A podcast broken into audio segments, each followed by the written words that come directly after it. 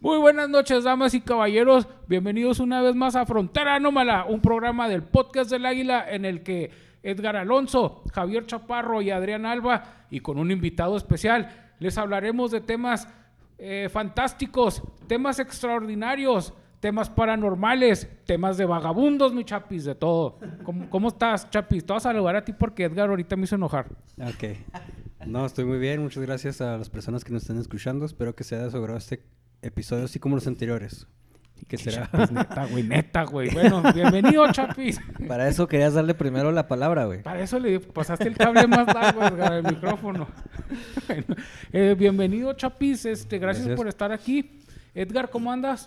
Bien, bien, buenas noches, bienvenidos a todos a este episodio que va a estar muy interesante, Adrián, es un, es un tema que Espérate, no lo van a ¿cómo encontrar, estás? ¿Cómo estás, Edgar? nada más quiero que sepan, no lo van a volver a, a escuchar, bueno, a lo mejor de aquí en adelante sí no falta el que nos copie, ¿verdad? Pero en otro lado no lo van a encontrar más que ¿Cómo en el estás, podcast Edgar? del Águila. Muy contento por todo lo que les dije. Me da gusto. Adrián solo está preocupado por tu bienestar emocional. No, no, no quiere saber nada Me, más. me da gusto que estés bien, Edgar. Bienvenido. Ah, espérate. El... Con ustedes les presento a la Coca-Cola que acompaña estos taquitos al pastor con piña. Eh, Javier Chaparro, este, y allá se me pasó eso, perdónenme.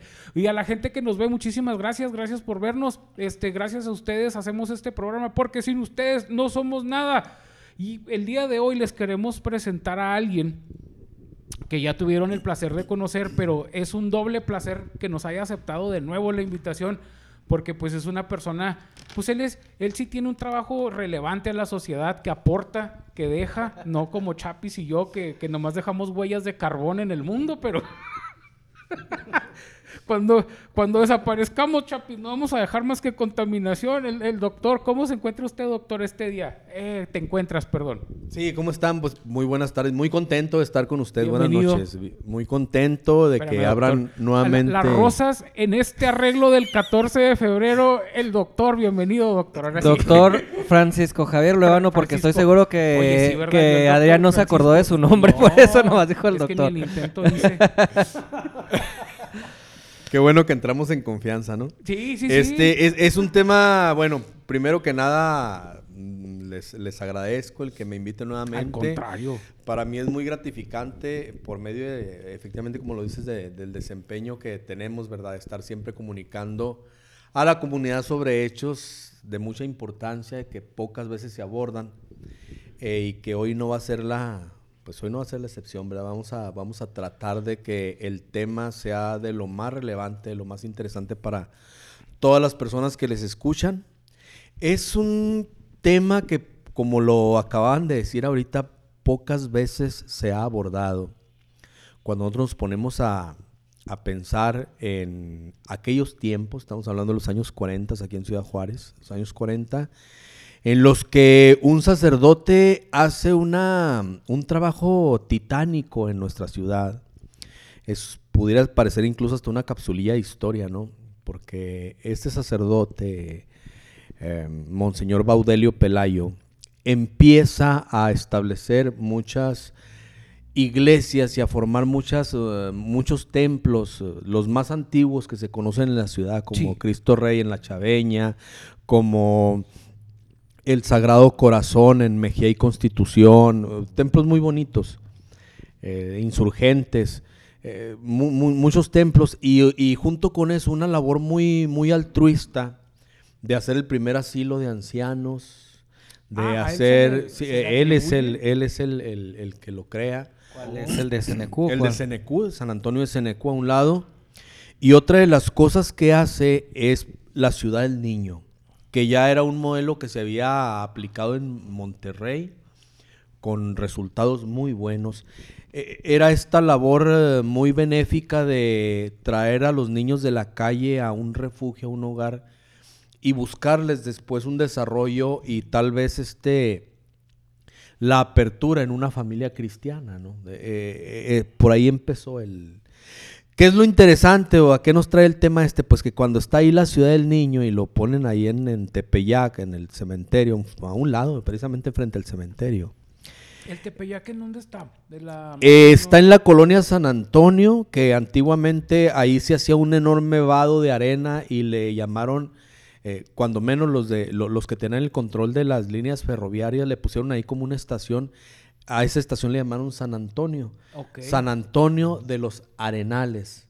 Ah, es, es la que está acá por el eje Juan Gabriel. Eh, por eso ahí está la colonia San Antonio, así se le llama precisamente. sabía. Eh, era una estación de ferrocarril antiguamente ahí, de mucha arena, era un banco de arena, y le pusieron así. No hay que confundir porque en, en Chihuahua, San Antonio de los Arenales era antiguamente lo que es ahora la ciudad de Cuauhtémoc. San Antonio de los Arenales, así se le llamaba antes. Para que los, para los que nos ven de, de otro lugar que no es Ciudad Juárez, Saludos a Cuauhtémoc. es- por cierto, este, eh, bueno, el, el tema que vamos a tratar no lo eh, es, es relevante, ¿verdad? Para todo el país. Sin embargo, es, eh, no van a encontrar información. Más bien esa información es muy escasa y nada más en Ciudad Juárez. Eh, los, los que no son de Juárez, le- les comento, Ciudad Juárez, pues estamos en, a unos kilómetros de las dunas de, Sal- Samalayuca. Somos una ciudad que está en el desierto y que hay colonias en las que eh, no hay tierra, o sea, es arena. Eh, tú caminas sobre la arena como si estuvieras en, en el desierto, hace aire y ves cómo están eh, caminando esas pequeñas dunas en esas colonias.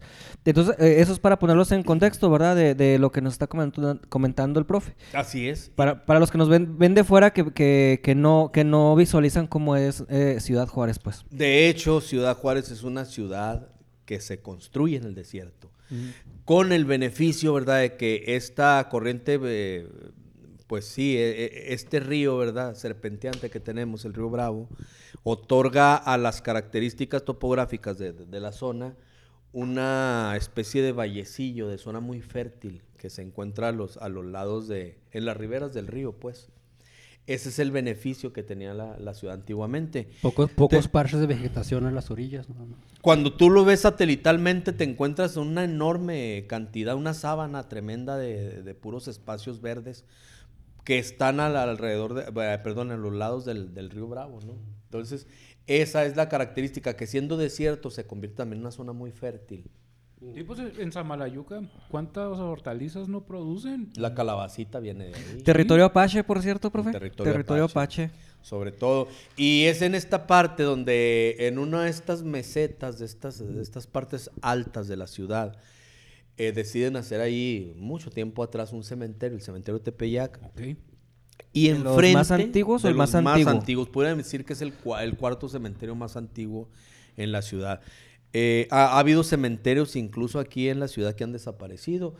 Cuando nosotros vamos por la avenida Juárez nos encontramos que hay una parte donde está un monumento de unos niños bañando a un caballo. Ahí en esa parte se hicieron los proyectos de uno de los eh, que sería el tercer cementerio.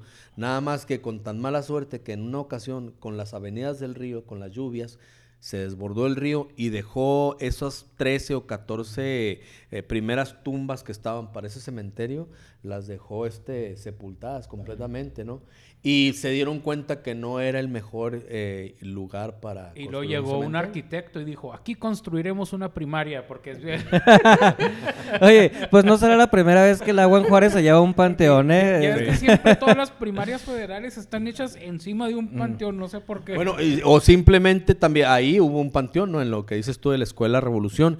Pero hubo otro también que fue creo el segundo o el primero, no estoy seguro, pero donde está ahora el mercado Cuauhtémoc, que en la calle Ramón Ortiz y Vicente Guerrero, que antes era la calle del Porvenir, ahí e- existía un cementerio también. Mercado Cuauhtémoc Ahí es el que está... Mariscal y...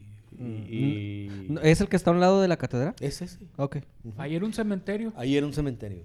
Después Plaza Ahí, de Toros ah, y... Después eh, fue una plaza de toros, efectivamente, ahí. Y luego ya más adelante lo hicieron eh, el, el mercado de ahí de la ciudad. ¿no? Qué loco, yo no sabía nada de eso, pero ahora la gente ya lo sabe, los que somos de Ciudad Juárez, este, pues ya saben que, este, por eso salen Pokémones fantasma en el comercado Cuauhtémoc, chiste súper ñoño. Y bueno, a- a- aquí la parte también, así la parte fuerte de, de- de este, de este programa que estamos llevando a cabo, es que cuando están ya establecidos ahí y que se hace la ciudad del niño para dar abrigo a todos estos infantes que eran de, pues no tenían un hogar, Seguimos en la década de los 40. Del Seguimos siglo en los XX. 40. Cae ahí un misil, este, posiblemente cuando la Segunda Guerra Mundial, tal vez haciendo prácticas en Nuevo México. Y llegó ahí, y a mí se me hizo interesante porque cuando estábamos en la licenciatura en Historia, eh, yo me acuerdo que a un lado de donde yo vivía, yo vivía ahí por la colonia Bellavista, más adelante había por ahí un yonque que nos gustaba mucho ir y vender cobre. Ay, el y Yonke todo Fénix, eso. ¿no? Por cierto. No, no, No era ese. No, no, no voy a decir el nombre, pero el dueño del lugar ese tenía su oficina ahí, el, el- el hombre, el dueño de este yonque. Y a un lado donde estaba su escritorio, tenía en la esquina, pues ahí puesto, ¿verdad? Un misil. Un misil de un metro veinte más o menos.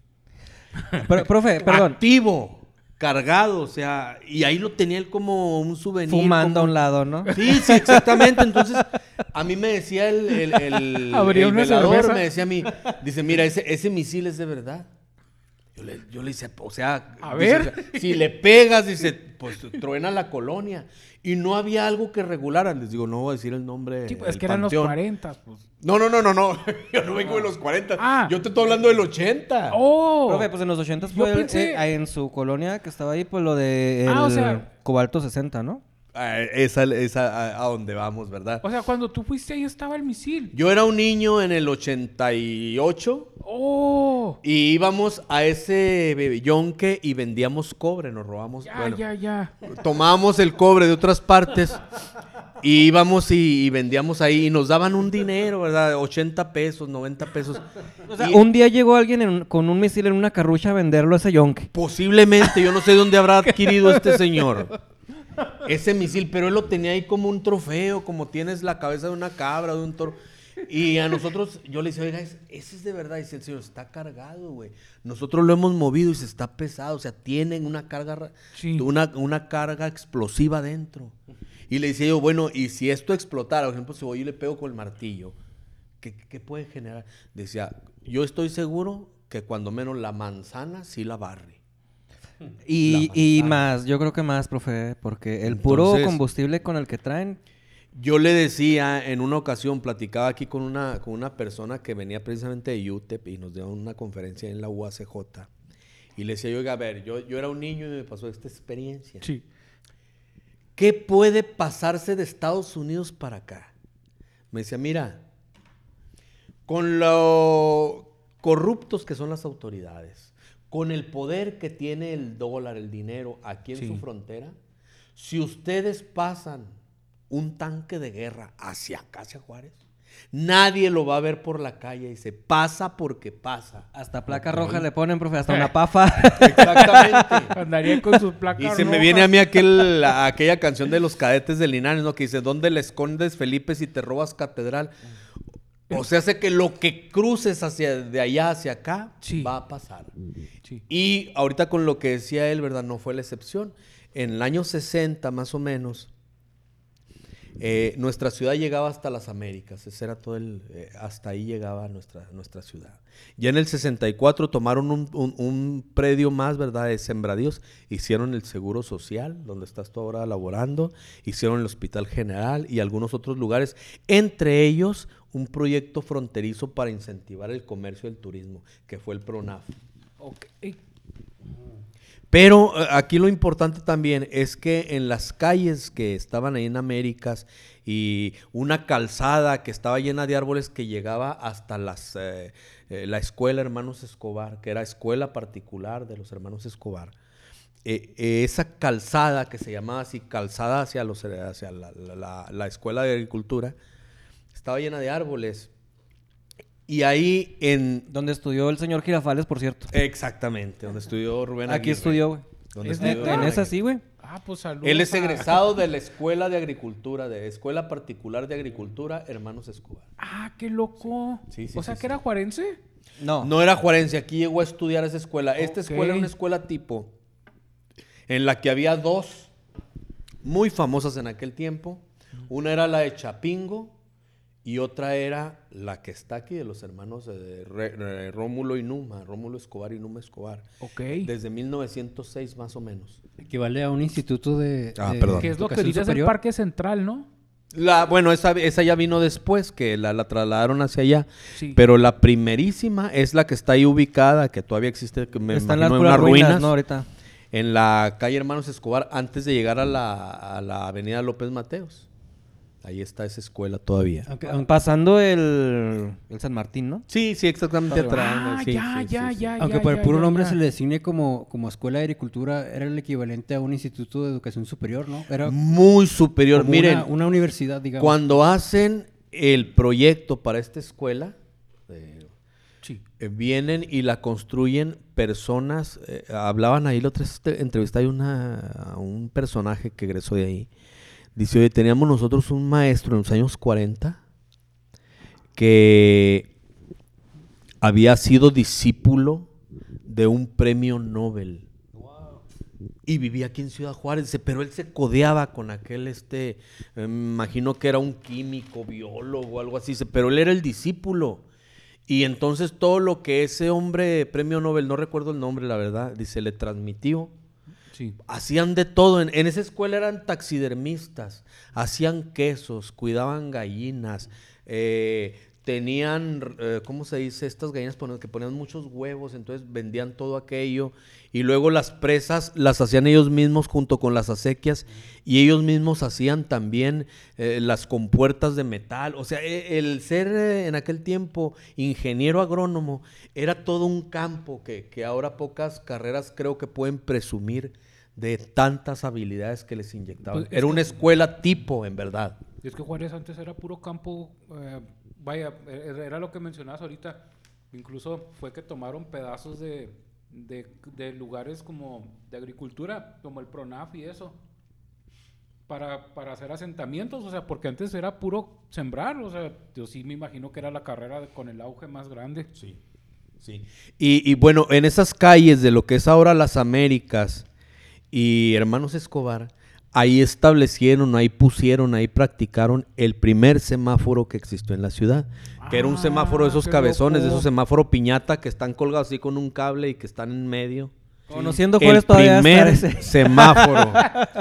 El primer semáforo. Y ahí es donde vino esa hecatombe de la que tú hablabas, ¿verdad? Llega un momento también sin mencionar el lugar. Eh, hay una ocasión en la que traen un, un- un aparato, ¿verdad? Para hacer, no sé. Radioterapia de contrabando, por cierto. Sí, y lo tienen ahí eh, con tan mala suerte que no lo pueden echar a andar. Se convierte entonces ese, ese aparato en una pieza vieja que almacenan ahí en el, en el sótano, en los sótanos de ahí del hospital. Lo que pasado co- el tiempo- Lo que coloquialmente se denomina como chatarra para el kilo. Chat- chatarra para Bueno, el kilo. ¿Qué les parece si seguimos hablando del cobalto 60, de lo que va a hablar? Sí, adelante. No, y nos pues, echamos ese tema y ahorita hablamos del No, otro. yo quiero ver el misil. Podemos es- pero, podemos pero vamos a hablar eslabonar todo. en dos partes porque es algo muy importante. Lo del cobalto 60, que Sí. es lo que eh, el tema al que nos va a introducir. Es muy interesante, de hecho es llamado el Chernobyl mexicano. Sí. Eh, existe todavía eh, consecuencias de esa radiación en todo México, ¿verdad? En, en Juárez, Chihuahua, Zacatecas. Y la forma en la que lo descubrieron está muy interesante. Entonces yo creo que le seguimos con ese tema, profe. ¿Qué Sí, lo que, lo- sí, sí, y de alguna forma va eslabonado porque volvemos a lo mismo, son temas que jamás se han abordado lo suficiente. Y en este caso, cuando traen este aparato, otra vez sin mencionar el lugar a donde haya llegado, eh, llega ahí una nueva administración y las personas que se encuentran ahí a cargo del, del lugar le dicen, oiga, pues allá abajo hay mucho tilicheo, entonces hay que sacarlo. Mm. Sí. Eh, lo, lo- lo trajeron, era un aparato de radioterapia. Se lo trajeron de contrabando. Y no supieron utilizarlo. Entonces, como no lo supieron utilizar, alguien dijo, no, pues entonces, pues échalo allá al, al almacén, ¿verdad? Pero cuando el Chapis fue y se robó una Mac y no sabía usarla. a lo que voy es que es sorprendente el grado de, de corrupción de que había, bueno, que hay, ¿verdad? Pero que ocurrió con, con esa historia, porque, o sea, fue así de que, pues vamos a dar radioterapia para el cáncer y no teníamos ni quien la diera, ni los permisos de la COFEPRIS, ¿verdad? De aquel tiempo, ni, este, ni la forma segura de darlos. O sea, ahorita para tomarte rayos X no es un, no es así de que meten a esa máquina rayos X ese cuarto y, y que aquel los tome, no. O sea, eh, tiene que tener sus características las puertas, las paredes, ¿verdad? El personal, eh, hay que tener ciertos un, un cuidados. espacio designado y, y trabajadores especialistas, ¿no? Así Que- es. Y, y- y eso que, que el rayo genera una radio, una emisión radioactiva muy baja, ¿verdad? En, en los rayos ¿En, X. en qué, en qué año fue cuando, cuando trajeron esa máquina aquí a Ciudad Eso, Juárez? eh, eso fue en los 80. en los 80 Sí. ya. Sí, Ah, sí, por sí. ahí 85, 87. Por ahí más, o menos, ¿no? porque una de las cosas que estaba el aparato ahí abajo en el sótano. Y la forma como lo sacaron fue que lo desmantelaron ahí mismo en el sótano. Cuando lo desmantelan y le pegan con el zapapico, le dieron precisamente a la cápsula que trae el cobalto. Dice- Entonces, Dice el que lo, el de mantenimiento que se lo llevó, que, que le dijeron, pues llévate ese hombre ahí para que te, para que saques para las sodas. Pe- Pero fíjate que cuando, bueno, Sí, pero cuando, lo- cuando le lleva. golpean y se sale, dicen que sale una especie de humo azul, pero que provoca una, un calor intenso en la, en la gente que estaba ahí, que, que se sintieron hasta caliente, como algo que les quemaba, y se salieron. Dijo, ahorita, ahorita- ahorita regresamos otra vez. Y cuando ya empiezan a echar todas estas piezas para llevárselas en la troca, eh, iban ellos completamente ya intoxicados, cargados con este material radioactivo, pues, saber. que era el cobalto 60. ¿va? Era una máquina que eh, tenía muchos balincitos de cobalto. Y por, lo, lo trasladaron en una Datsun, por cierto, en una troquita Datsun de los ochentas. Y por todo el camino desde las Américas hasta, la, Bellavista. el, heroico, lo que es ahora la heroico colegio militar. ¿Qué tanto o será la- de kilómetros, profe? ¿Unos 10 más o menos? ¿5? Yo creo que poquito más. Si algunos mm, 10, 10, 12 kilómetros. Pero no son 10 kilómetros de carretera, son 10 kilómetros de calles de... Sí, fueron diseminando esos perdigones, ¿no? Por todo el camino. Y, pe- y eran casas, o sea, había, había casas, había escuelas, había iglesias, o sea... Todo. Se iban vaciando los balincitos radioactivos. Pero Se les tenían cayeron, un radio güey. de acción, ¿verdad? De, de- de- de potencia, de muchos este, metros, eh, varios metros a la redonda, un solo balín, o sea, emitía una radiación tal que tú estabas en contacto con ello, entonces inmediatamente adquirías... eh, Te sí, sí, sí, pero rápido. ¿Cuándo tendría que disminuir este, este elemento radioactivo? Dice, para que se acabe y deje de estar activo, dos mil años más o menos. Profe, Más o menos. Yo digo que si, que si, que si te esperas un ratito. no, oye, pues es que, imagínate, o sea, vaya, van quedando, quiero suponer que no se cayeron consecutivos, o sea, como que Sí, un brinco y lo caía uno, sí. y brinco y lo caía otro, o sea, toda esa área ya...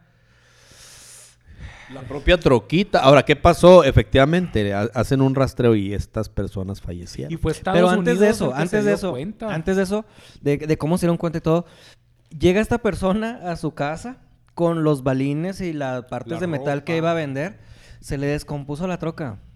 Y ahí se quedó con el material radioactivo y la gente se sentaba a platicar en la caja de esa troca yonqueada que estaba afuera de la casa, en, en- en la calle, en la banqueta. Era de, así como que abríamos la caja y nos sentamos a platicar. Sí. Así le hacía la gente, güey. Eh, no sabían que estaban rodeadas de material radioactivo. Altamente contaminado. Así es. Altamente. No sé si va a hablar de otra cosa o nos pasamos no, a que, lo- que- que el material lo vendieron al yonke. Sí, bueno, lo, lo llevan a, un, a venderlo, obtienen una cantidad y ese material se va a Monterrey. En Monterrey hacen unas varillas corrugadas y uno de estos lotes se vende a Estados Unidos. Que son las que se utilizan en, en la construcción. Sí, las que la- son de dos pulgadas, esas varillas gruesa, gruesa. Y cuando cruzan eh, un retén de que sí tienen un control en Estados Unidos sobre esto, tenían ahí unos paneles. En Nuevo Y- México. sí, y pasa el vehículo, el tráiler, pero debía, so- debía sonar amarillo y sonó rojo intenso. o sea, Pero, pero comentan lo- los que estaban ahí, profe, que dicen, güey, o sea, eh, eh, como eso era una base militar. Bueno, se hicieron varillas y patas para mesas. Entonces, como dicen, oye, es una base militar, tenemos que cuidar, donde hay bombas atómicas en Estados Unidos, en Nuevo México, que dicen, tenemos que cuidar de que no salga material radioactivo. Sí. Y nos llamó la atención de que no iba saliendo, o sea, Iba venía entrando. entrando, güey. Entonces dices, oye, algo está pasando, o sea, eso no es normal. Ahí viene un tráiler con material radioactivo que no se lo está robando, lo está trayendo. Y fue lo que les empezó a llamar la atención. Y ya empezaron a rastrear el origen de, de ese material, ¿verdad?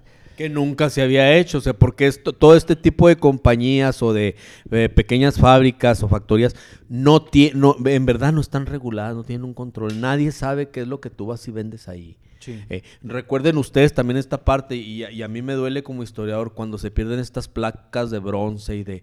a- a este, simplemente este, este monumentito, ¿no? Del niño manso que está ahí en la eh, Cuatro Siglos.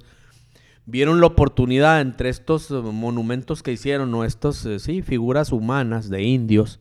Eh, el más pequeñito, que era un indito, Pasando le cortaron de los pies, sí, le cortaron y se llevaron el, eh, al indito, al mancito, ¿no? Y lo vendieron porque era bronce. Sí. Pero ahí el problemón es tanto quien le, lo corta y va y lo vende como el que lo compra.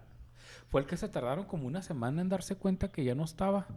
En la Pedro Rosales, ¿no? No, en, la, en el Cuatro Siglos. Cuatro siglos. Cuatro siglos. Sí, es Fue- que creo que en la Pedro Rosales también se robaron unos, pero no se dieron cuenta. Como dos semanas tardaron hasta que alguien dijo, oye, chinga, ¿y las estatuas? O como que, o sea, digo, Como y que los algo falta, como ya- que ya algo no que- estaban. Sí, entonces ahí nos damos cuenta del calidad, de la calidad eh, cultural que tenemos. ¿no?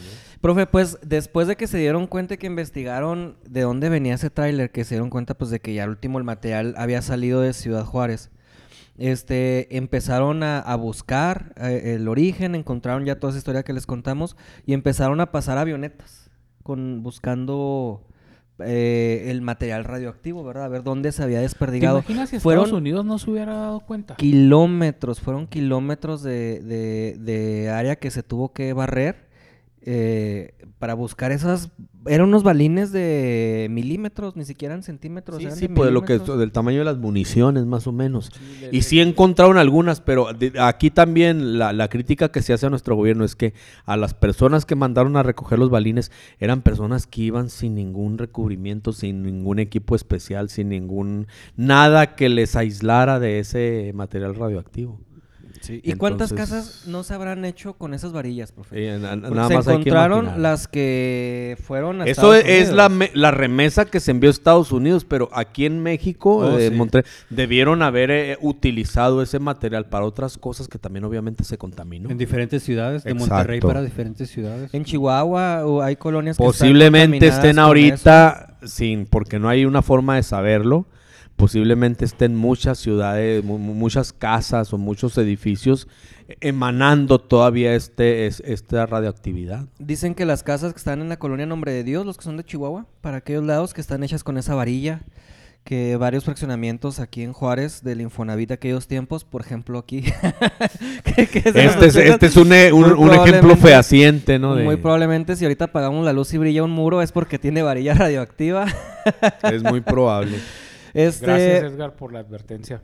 pero ¿a dónde fue a parar todo ese material, profe? Eh, bueno, eh, detienen este que se, que se encuentra ahí y otra parte se regresó, o de lo que pudieron ellos rescatar, y una parte creo que se, se llevó a Samalayuca. En Samalayuca hay un, un contenedor, un cementerio.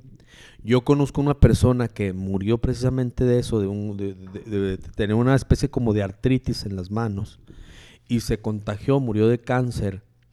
Pero él, una de las cosas que hacía es que iba y sacaba, desenterraba este material metálico. Él no sabía qué era. Igual lo subía a su-. Sí, sí, sí, claro. Se lo subía a la troca y iba y lo vendía otra vez. E- Era como un fierro vaciado.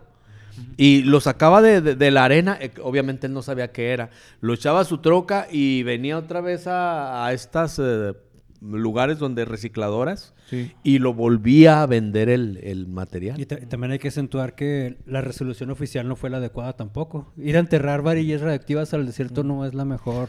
Dicen que, que, que se construyó un sarcófago ahí de, de concreto y todo. Aislantes. Eh, Pero realmente, mira, en primera, está cerquita de- de la- del parque ecoturístico de las zonas de Samalayuca, en primer lugar, en el ejido Villaluz. De- hay rumores de que contaminó también pozos de agua, está encima de un pozo de agua. O sea, si tú vas, hay un lugar donde avientas una piedra y se oye cómo cae en el pozo de agua. O sea, realmente...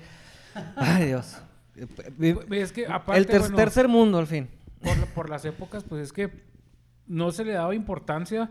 Pero ¿cuáles fueron los ochentas? No, no, no, Pues es no que, puedes decir Javier, nada. No había... Mi papá llevaba un bidón de gasolina y iba fumando, güey, en los ochentas, güey. O sea, y, y traían, ¿no te acuerdas que todos traían en el de esos carros de puro metal?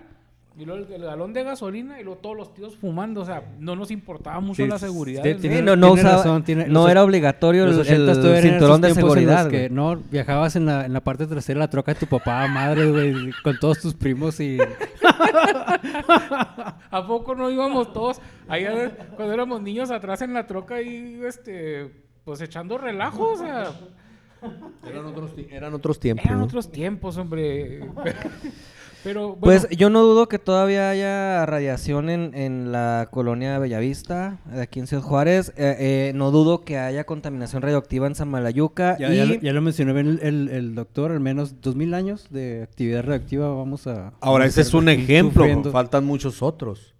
Pues ese es el ejemplo que se supo, pero hay material radioactivo que llega también de otras fuentes. sí. Una persona que en un, en un lugar donde eh, recibe chatarra hace una enorme concentración de microondas, también esos traen una parte... En, en otras palabras, bueno, ya, lláme- llámese esto, estos yonkes, lo que definimos como estos yonkes, que son De depósitos, chatarra. depósitos de metales, de chatarras, están contaminados. completamente contaminados. no Completamente vamos tan lejos, también en los 80 la leche con azupo. ¿Cuántos, La- la ¿Cuántas personas?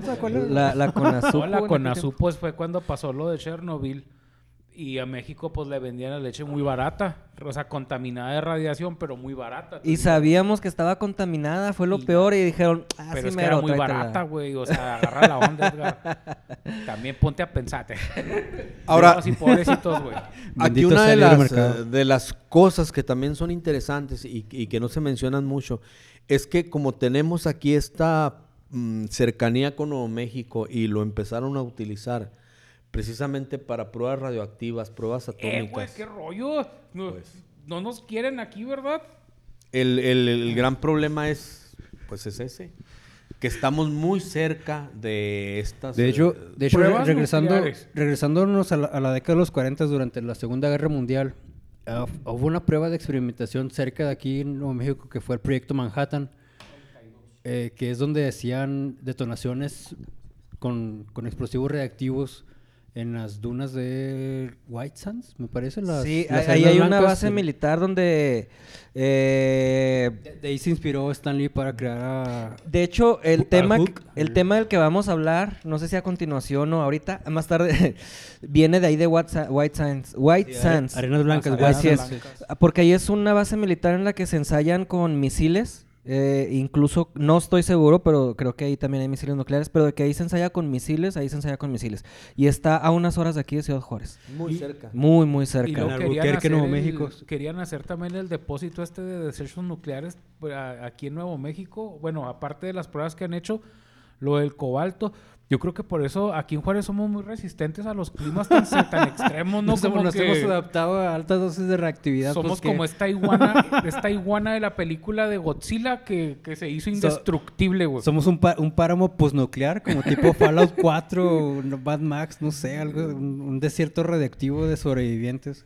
Oigan, pero sí que interesante, yo no sabía todo eso de, bueno, yo nomás así como que me quedé pensando, esta persona que iba y luego sacaba el material y luego lo regresaba a donde se supone que lo habían contenido, o sea, ¿cuántos casos más no habrá? Pues ahí te puedes dar cuenta tú. Mira, cuando hacen un cementerio de, de chatarra, de televisiones, de microondas, de computadoras, y lo dejan en algún lugar con el sol, y cuando llueve, todo eso que transmina, todo eso que, que- que- escurre y que se va a los mantos acuíferos, Sí. es precisamente toda esa radiación que traen estos equipos. Y lo tenemos en los teléfonos, lo tenemos en las computadoras, en el propio equipo que desechamos, que es, que es este. Y está no solamente de cobalto, de, de cosas de ese tipo que son así muy, muy radiactivas. No, hay otros elementos también con los que se componen los microchips y todo esto, que están, son también altamente contaminantes. Simplemente Sí. cuando tú haces un cambio de aceite de tu vehículo, si una gota cae en la tierra, en esa parte donde cayó esa gotita, no vuelve a crecer nunca ninguna planta, ninguna vegetación, ni- ningún frijolito que germine. Algo mata la tierra, e- e- ese material, e- esa, ese, ¿cómo le llaman? Pues eh, el Como desecho. eh, Composición, ¿no? Sí, esa composición mata completamente todo, to- todo vestigio de vida de- del aceite, o sea, Del aceite, sí, sí, carro. sí, sí, sí. Sí, pues yo he visto que, que la gente cuando corta un árbol malamente le echan aceite quemado Aceite quemado. y ya no sale el árbol, o sea, ya Jamás, no. Jamás. Y, y mira que para matar una lila de aquí de Ciudad Juárez se requiere talento, ¿eh? Porque ya es que cortas una lila y dices, ya acabé con ella. Y luego al siguiente verano Vienen ya, los brotes, ¿no? ya volvió a salir.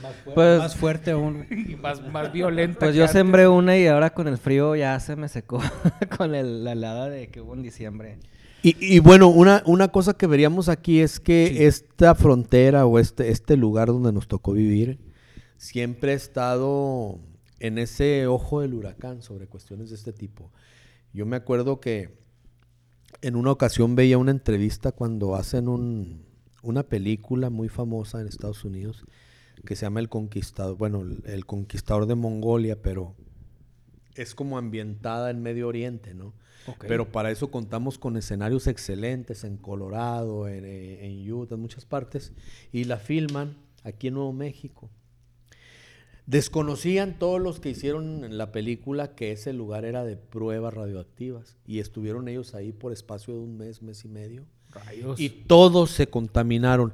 Ahí perdió la vida precisamente uno de nuestros actores así más, más, más gloriosos del cine nacional, Pedro Armendáriz El macho alfa de... de- el macho de- alfa del cine mexicano, que se contaminó completamente, ¿verdad? Tuvo una metástasis eh, fatal de- a raíz de eso. a raíz de eso, y junto con él el director, otros artistas más que participaron, los camarógrafos, eh, los ingenieros de sonido, toda la gente se, se- se infectó. En el 66 más o menos, creo, es que Pedro Armendáriz, estando en, en un hospital de, de Los Ángeles, me parece que era el de Cedros del Líbano, le dan la noticia que ¿sabes qué? Este es- ya no te podemos hacer nada porque estás completamente invadido. Dice, todos tus órganos, pulmones, corazón, todo. Ay, ese Qué feo tienes que te invadido. digan eso, ¿verdad? O sea, Y ¿cómo se ha de entonces dijo el doctor, Rayos. Siete días. ¿Siete días? Siete días. Y él, de alguna forma, logra que, no sé si es la esposa o alguien, algún sirviente, le lleva de aquí de México un revólver 357 Magnum. Y él ahí en el, en el hospital, en, el- en su habitación donde él estaba, eh, se apunta al corazón y se da un disparo. ¿Verdad? Y es como, es como se quita la Qué vida. Tragedia. Pero sabía él que le quedaba, ya era cuestión de días, pues, porque estaba completamente enfermo, ¿no? Además, eh, siete días en esa, en la situación en la que se encontraba era dolor constante, ¿no? Dolor. Estoy leyendo qué tan lejos estamos de White Sands. De, de, no de, del, del Como, a do- parque, como a dos horas. sino de White Sands Missile Ranch. Ah, ok. De la- de- del área de pruebas. Del área de pruebas de, de misiles de White Sands. White Sands. Estamos a 76 kilómetros. Estamos más cerca del campo de pruebas de Estados Unidos que de cualquier otra ciudad mexicana en Ciudad Juárez, güey. 76 kilómetros. ¿Cómo te hace sentir eso, Adrián? Es reconfortante. No, pues. igual, Es- ya- es- estás igual, ma- vi- igual- vivimos- igual nunca tuve grandes planes para mi vida, Chapis, Entonces no se pierde más- nada. Además, ya, ya llegaste a una edad madura, ¿no? Entonces Sí, ya. Yo ya viví. Yo ya vi. Yo nomás le pido a Dios que me lleve ya. Oye, no, pero qué, qué intenso. De hecho, ahorita que decían eso de la ubicación, yo tengo entendido que la, la película de Star Wars o la parte de las, una parte de las dunas la filmaron aquí en Samalayuca. Bueno, la película de Dunas es filmada en Samalayuca. La, ah, la de esa Las sí Dunas. allí. Sí, en Samalayuca y están reconocidos. David Lynch en Sí, los 80 están reconocidos los sitios y gran parte de los extras que participaron ahí fueron militares del 26 regimi- del batallón de infantería. Ah, sí, que la, estaba ahí. Sí, la- sí, sí. Del ejército Los que andan mexicano. ahí, sí, del ejército mexicano, los que andan ahí, este, eh, que, que aparecen en, en- que salen como el, de, de pozos del desierto, así como los perrillos de, de- de allá de casas, ¿de dónde es? De, de Janos, Sí. perritos de la pradera. Gente que se asoma así, ¿verdad? Con, con unos lentes y gafas en la película. Eh, todos eran militares. Quiero, quiero hacer la, la aclaración de que, porque hace poquito se estrenó una, una película de Dune, pero eso es una, una revisión contemporánea dirigida por Denis Villeneuve. Pero esa es, esa es ahorita. Antes ya se había hecho en los años 80 una versión por el director David Lynch, que tuvo un montón de problemas de producción y todo. Le hicieron con, con muchos a regañadientes casi casi, pero le hicieron aquí en Ciudad Juárez, en el desierto. También Conan, creo, la grabaron Conan en el también. desierto. Ah, qué loco. sí, en el desierto de... Es que es... Aquí en Ciudad Juárez ¿qué tenemos un desierto bonito, güey. No es un Pero desierto ándale, rocoso. Pues, o sea pues es que Juárez es ha sido arenoso. escena de muchas cosas. Simplemente el cochiloco dio clases aquí en Juárez. O sea, lo que decíamos de Rubén Aguirre, las películas que ustedes están comentando. Ciudad Juárez, a pesar de que es una ciudad de- sin tanta relevancia cultural a nivel nacional. Pareciera se- que no, pareciera que no tiene una relevancia, pero tiene una relevancia muy importante. Juan eh, es Gabriel siempre, nos es siempre comentada. O sea, estamos en una, eh, no es por decirlo, pero sí estamos en una franja fronteriza muy privilegiada. Sí. Les decía en una ocasión, no sé si se los dije en la clase, eh, perdón, en la clase, en la, en la, en la entrevista que tuvimos al inicio, Sí.